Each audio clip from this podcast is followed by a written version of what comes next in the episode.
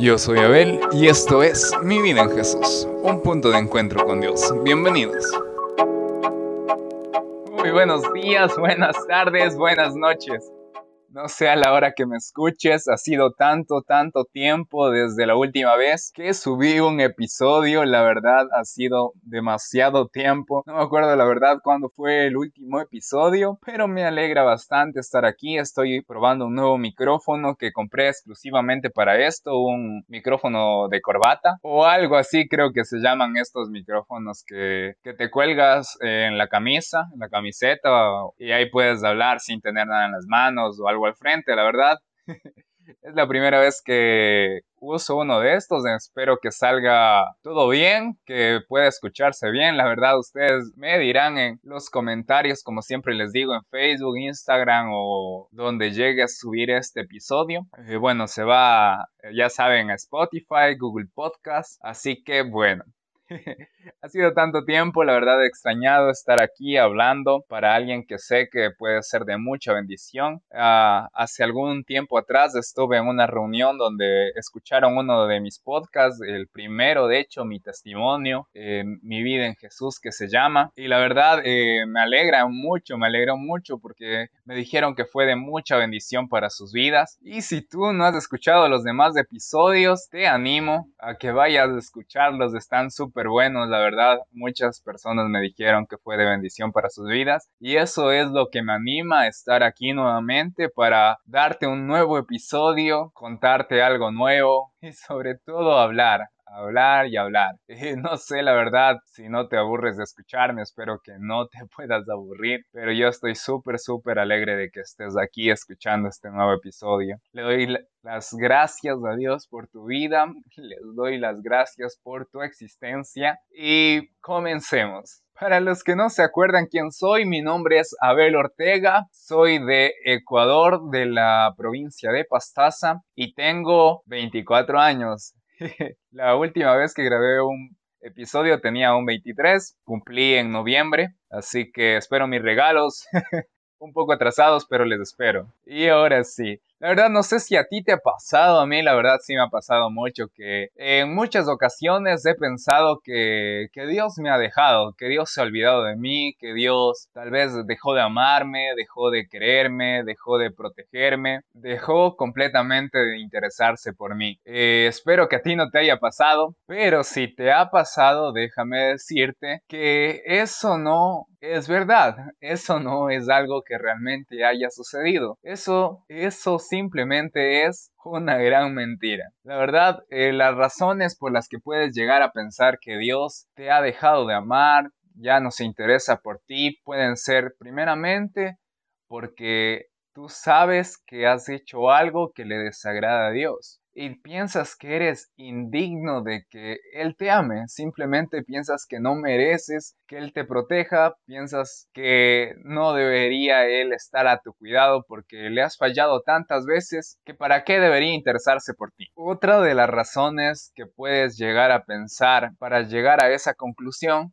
sería el, el que subestimas tu valor, piensas que no vales nada. Creo que eso viene muy ligado a lo primero, que has pecado y, le has, fallado en hacer algo que tenías que hacer que sabes que le agrada a Dios o, o, sabes que le desagrada a Dios. Y otra de esas cosas podría ser que has tenido demasiados problemas en este año, en este mes o en esta semana que piensas que Tal vez Dios dejó de protegerte. Tal vez piensas que por todos los problemas que has pasado eh, es simplemente que Dios dejó de cuidarte, dejó de protegerte, dejó de amarte. Y déjame decirte, amigo, amiga, que eso es una gran mentira. No hay nada en este mundo que pueda hacer que Dios deje de amarte, Dios deje de protegerte. Como decía en el inicio, tal vez hiciste algo mal y piensas que por eso Dios ya no te ama. Pues déjame decirte que Dios dio a su único Hijo para que muriese por ti, para que te perdonara por todos tus pecados, ya sean pasados, presentes o futuros. Jesús murió en la cruz por cada uno de ellos, porque te ama con un amor eterno a ti. Sí, a ti que me estás escuchando. Si es que has hecho algo malo y por eso crees que Dios se ha alejado de ti, porque ya no le sientes como antes, déjame decirte que no es así. Dios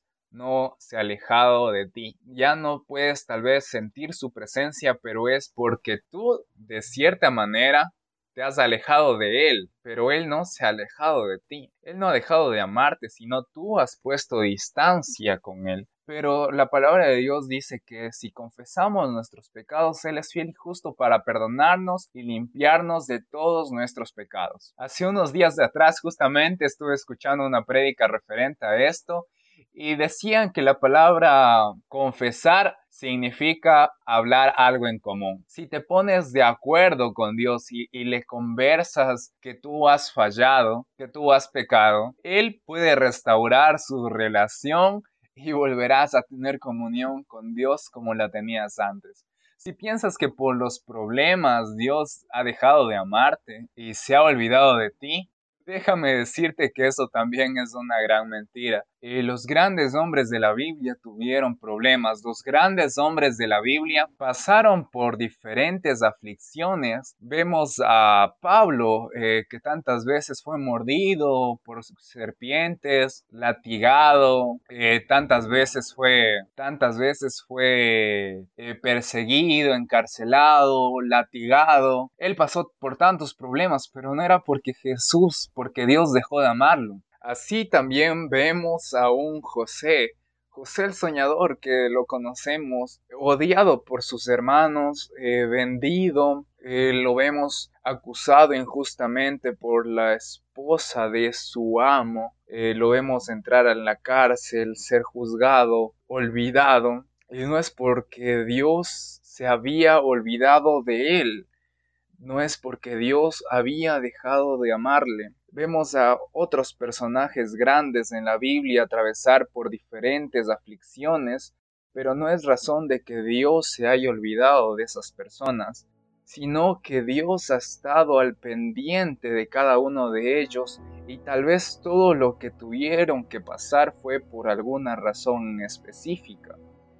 Y por eso te vengo a decir que Dios sigue estando a tu lado. Yo sé que ha sido un año demasiado difícil, de hecho dos años demasiado complicados desde la llegada de este virus, tantas personas que han partido, tantas familias que las sentiremos incompletas en estas festividades de Navidad posiblemente. Pero yo estoy seguro que a pesar de todas las aflicciones que hemos tenido que pasar en este año, Dios ha estado pendiente de ti y de mí. Dios ha estado al control de todo lo sucedido.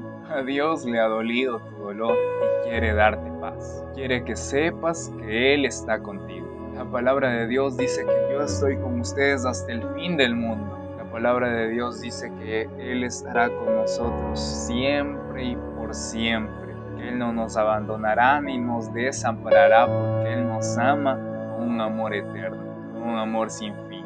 Por esa razón te animo a que lo sigas buscando, que puedas encontrarlo. Por esa razón te animo a que puedas llamar a su nombre, que Dios está ahí contigo cada día de tu vida. Yo sé que fue un año demasiado difícil y tal vez vendrán días más complicados, pero sé que Dios está.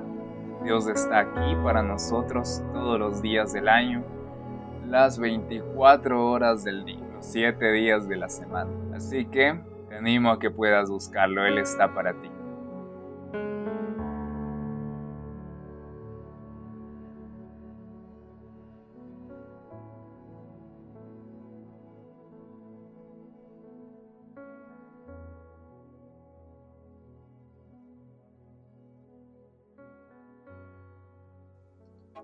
Eso ha sido todo por este episodio, espero que haya sido de bendición para tu vida. Estaré subiendo el siguiente dentro de 15 días. Y ya sabes dónde encontrarnos. Estamos en Spotify, en Google Podcast como Mi vida en Jesús.